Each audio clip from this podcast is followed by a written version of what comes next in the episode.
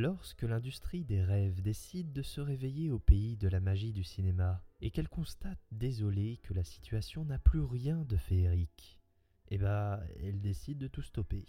Et oui, Hollywood est en grève. Vous avez peut-être vaguement entendu parler d'un petit mouvement qui a lieu outre-Atlantique qui touche l'industrie du cinéma hollywoodien depuis plusieurs mois. En effet, les scénaristes ainsi que les acteurs américains sont en grève les tournages des films, des séries et même des late shows très populaires là-bas sont au point mort. Plus aucun film n'est programmé vu qu'il n'y a bah, personne pour les écrire. Plus aucun film ne se tourne vu qu'il n'y a plus d'acteurs pour jouer la comédie devant la caméra. Bref, c'est la boule de poussière qui roule entre les plateaux de tournage sous le soleil californien.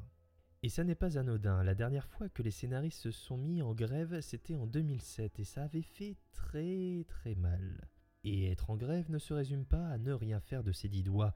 Les semaines passent et les images de personnalités sur les piquets de grève dans les rues de LA affluent sur les réseaux sociaux. Certaines figures se démarquent parmi les manifestants, certaines voix s'élèvent pour faire valoir leurs droits et leurs revendications. La star de Breaking Bad, Brian Cranston, l'ex Hellboy, Ron Perlman, ou encore la future Blanche-Neige, Rachel Zegler. Mais justement, pourquoi les scénaristes et les acteurs sont en grève? Qu'est-ce qu'ils revendiquent D'abord, il faut faire un point sur la situation à Hollywood avant la grève. Dans un premier temps, ce serait un euphémisme que de dire que la pandémie a causé un peu de tort au cinéma numéro 1 dans le monde. Alors, à l'exception de quelques blockbusters, la rencontre avec le succès critique et surtout économique au box-office est laborieuse. Hollywood semble avoir perdu quelque chose. Les films Disney, Marvel entre autres, ont du mal à renouer avec le succès en salle. Il faut dire que c'est le cinéma en règle générale qui a souffert. Pendant la pandémie, les salles sont fermées et les longs métrages s'entassent sur les étagères des studios. La mode étant en streaming, sortons tous ces films sur les plateformes de VOD et SVOD pour s'en débarrasser. La question de l'exception de l'expérience en salle n'a jamais autant été au cœur des débats. C'est toute une économie qui se retrouve alors fragilisée, et avec ça, la rémunération de ceux qui font toutes ces séries et ces films, vous avez sans doute déjà entendu parler de la série Squid Game sur Netflix eh bien, sachez que malgré le succès planétaire du show, le cachet de son principal auteur ne dépasse pas quelques centaines de dollars par épisode écrit. La faute au contrat imposé par les plateformes de streaming aux auteurs qui ne les rémunèrent pas en fonction du succès du film ou de la série. C'est ce qu'on appelle des revenus résiduels. Un autre exemple, l'un des scénaristes de la série Marvel She-Hulk a reçu un salaire résiduel pour l'épisode qu'il a écrit de 396 dollars. Et on parle d'une série Marvel diffusée dans le monde entier par Disney, soit l'entreprise de divertissement qui brasse chaque année des milliards de dollars. Alors, quand sort un film destiné au cinéma sur une plateforme, il y a d'abord un problème artistique. On ne conçoit pas une œuvre pour le grand écran de la même manière pour le petit écran puis un problème juridique. On se retrouve alors dans un flou juridique et certains ont perdu de l'argent. Et je vous laisse deviner qui d'entre les studios d'un côté et les acteurs et scénaristes de l'autre en ont le plus pâti.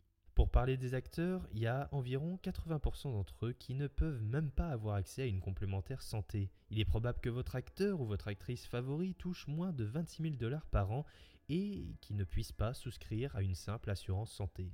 Globalement, on a les plateformes de streaming qui viennent bouleverser l'ordre établi à Hollywood, et depuis quelque temps, une nouvelle menace plane sur ces petites mains du cinéma, l'intelligence artificielle. Parce que on peut faire plein de trucs cool avec l'IA. On peut générer des photos du pape en doudoune posé en terrasse, faire une reprise d'Allumer le feu avec la voix d'Angèle, c'est tout simplement génial. Le souci, c'est qu'on peut aussi faire des trucs moins cool écrire des scénarios, même si ceux-ci sont pas très élaborés, on embauche deux gars pour rendre tout ça un peu plus lisible. On peut même remplacer des figurants à vie. En effet, une figurante qui a tourné dans la série Marvel Vendavision sur Disney+, a déclaré qu'un jour, elle et plusieurs autres ont été appelés afin de venir dans un petit camion, on les a assis, proposé un café chaud, et on a réalisé un scan 3D de leur visage. Ainsi, leur apparence appartient désormais à Disney, et ceux-ci peuvent s'en servir à leur bon vouloir pour démultiplier les doublures numériques avec l'apparence de vrais acteurs. Alors à cette époque, ils ne savaient pas vraiment dans quoi ils mettaient les pieds, mais aujourd'hui, ils se sont rendus compte qu'on leur avait volé leur apparence et remplacé numériquement. Du coup, eh ben, c'est tout un secteur qui est en danger. Si on se met à scanner tous les acteurs et en faire des personnages à l'aide de l'IA pour les réutiliser dans d'autres films et d'autres séries, eh ben, le métier d'acteur n'existera bientôt plus. Ça peut paraître extrême dit comme ça, mais c'est clairement un enjeu majeur et un combat pour sauvegarder des emplois ainsi que tout un secteur d'activité qui se déroule actuellement. Pour résumer, les métiers des scénaristes et des acteurs sont en danger de mort imminente. Tous les scientifiques alertent sur les dangers de l'IA et la rapidité avec laquelle elle s'insère dans notre quotidien. Skynet va arriver, le jugement dernier est à nos portes. Excusez-moi, hein, j'aime bien faire un peu de sensationnalisme, c'est mon petit côté CNews. Plus sérieusement, l'inquiétude est légitime, car la menace pour le travail de millions de personnes est réelle. Il faut également dire que la notion de syndicat aux US n'a pas exactement la même signification que chez nous. Déjà, il n'y en a pas 50. Pour les auteurs, c'est la WGA, la Writers Guild of America, et les acteurs, c'est la SAG-AFTRA. La majorité sont syndiqués, et pour être en grève chez eux, il faut suivre des règles très strictes. Évidemment, pour les scénaristes, eh ben, c'est ne plus toucher à un papier et un crayon. Et pour les acteurs, eh c'est ne plus tourner quoi que ce soit plus de promos, même pas sur les réseaux sociaux. C'est pour ça d'ailleurs que Selena Gomez a rapidement supprimé un post Instagram qu'elle avait fait pour dire qu'elle attendait avec impatience la nouvelle saison de Only Murders in the Building dans laquelle elle apparaît.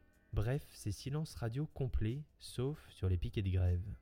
Et globalement, c'est quoi la réaction des studios vis-à-vis -vis de tout ça? Le mépris et le cynisme. Plusieurs réunions ont lieu entre les syndicats et l'AMPTP, le regroupement des grands studios à Hollywood, qui se sont conclus sur des échecs successifs d'accords entre les deux parties. Les patrons des studios font bloc et répondent avec condescendance à la bataille menée par les artistes.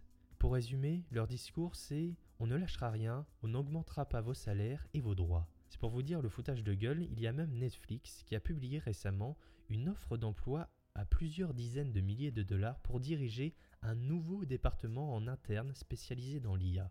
Ouais, les grands studios sont en train de créer des emplois pour intégrer et développer l'IA dans leur processus de production afin à long terme de substituer d'autres emplois. C'est d'une hypocrisie sans nom. Pour comparer, c'est comme quand tu vas au supermarché et qu'un ou une hôtesse de caisse te dit d'aller aux caisses automatiques, ou quand un gouvernement supprime des postes dans la fonction publique et s'étonne ensuite des défaillances et de la lenteur de l'administration. Où va le monde, je vous le demande. Pour conclure, il se passe quelque chose de vraiment important et qui restera marqué à jamais dans l'histoire du cinéma. Des gens se battent pour pouvoir vivre dignement de leur métier et des grands organismes ne veulent pas entendre leurs demandes et attendent qu'ils finissent par céder.